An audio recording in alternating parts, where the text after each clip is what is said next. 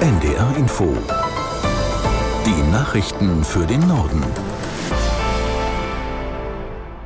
Um 11 Uhr mit Michael Hafke. In der Antisemitismus-Affäre um Bayerns Wirtschaftsminister Aiwanger hat dieser wie von Ministerpräsident Söder gefordert 25 Fragen beantwortet. Laut Staatskanzlei hat der Vorsitzende der Freien Wähler den Katalog gestern Abend an den CSU-Chef übersandt. Aus München Melanie Marx. Der Spielball liegt jetzt wieder bei Ministerpräsident Markus Söder. Er muss Aiwangers Antworten analysieren und entscheiden, hält er an seinem Wirtschaftsminister fest oder nicht. Die Sache ist heikel für Markus Söder. Von einer Opferrolle könnten die Freien Wähler bei der Landtagswahl profitieren, so die Befürchtung der CSU. Auf der anderen Seite muss sich Söder distanzieren, um nicht womöglich selbst Schaden zu nehmen. Aiwangers Antworten sollen nun für mehr Klarheit sorgen. Noch sind allerdings weder Fragen noch Inhalt öffentlich. Wann Söder eine Entscheidung treffen wird, ist unklar. Zuletzt ließ er ausrichten, er wolle das Wochenende Zeit haben für eine faire und glaubwürdige Entscheidung.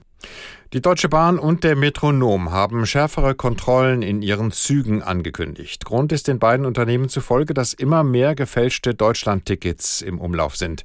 Darüber berichten die Zeitungen der Funke Mediengruppe. Aus der NDR Nachrichtenredaktion Thomas Kuhlmann. Wie viele Fälle es konkret gibt, um wie viel die Fälschungen zugenommen haben und wie hoch der Schaden ist, dazu gibt es von den Verkehrsunternehmen keine Zahlen. Betrogen wird laut Fahrgastverband ProBahn vor allem mit kopierten QR-Codes oder indem Tickets einfach weitergegeben, also auch von anderen genutzt werden. Der Metronom hat seine Zugbegleiter angewiesen, sich grundsätzlich auch ein Bild zeigen zu lassen, also Personalausweis, Reisepass oder Führerschein. Auf allen Deutschland-Tickets, digital und analog, ist ein QR-Code und der Name. Es gilt nur für den Besitzer. Wer ein Ticket fälscht oder damit erwischt wird, riskiert ein Strafverfahren, warnt die Deutsche Bahn. Zum Beispiel wegen Betrugs oder Urkundenfälschung. Mehrere Wirtschaftswissenschaftler fordern die Bundesregierung auf, dauerhaft gegen die hohen Energiepreise vorzugehen. Der Präsident des IFO-Instituts Fußt sagte der Welt am Sonntag, der Ausbau der erneuerbaren Energien reiche nicht. Deutschland müsse sich breiter aufstellen. Dazu gehörten der Wiedereinstieg in die Atomkraft, die heimische Schiefergasförderung und die Erforschung der Fusionsenergie. Die Chefin der Bundesverbraucherzentrale POP rief Bundeswirtschaftsminister Habeck dazu auf, die Energiepreisbremsen über das Jahresende hinaus zu verlängern.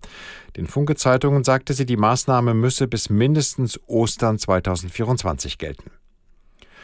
Durch den Taifun Saola ist im Süden Chinas mindestens ein Mensch getötet worden. Die Behörden melden 55 Verletzte, die in Krankenhäusern behandelt werden mussten.